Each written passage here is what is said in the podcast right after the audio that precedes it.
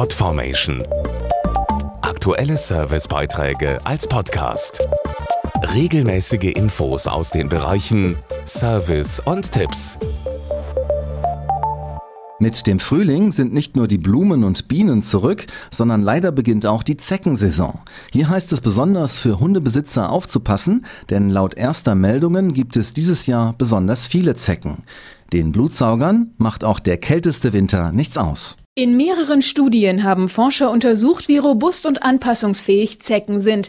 Dazu Bayer Tierarzt Dr. Stefan Pachnicke. Zecken sind gerade, was Witterungsverhältnisse angeht, sehr widerstandsfähig. Auch bei Temperaturen, die gerne minus 20 Grad erreichen können, können Zecken in ihren geschützten Umgebungen überwintern und sind im nächsten Frühjahr wieder genauso aktiv und lebendig wie sonst. Zecken können bis zu 22 Krankheiten verursachen und gelten als die gefährlichsten Tiere Deutschlands. Wenn sie stechen, übertragen sie den Erreger, zum Beispiel der Borreliose, die sehr bekannt ist, da auch Menschen erkranken.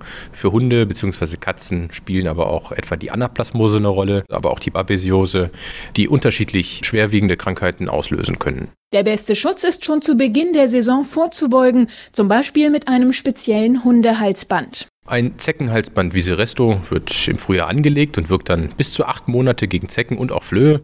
Zecken werden vor dem Stich in der Regel abgewehrt und anschließend abgetötet. Es kann so indirekt auch vor zeckenübertragenen Erkrankungen schützen.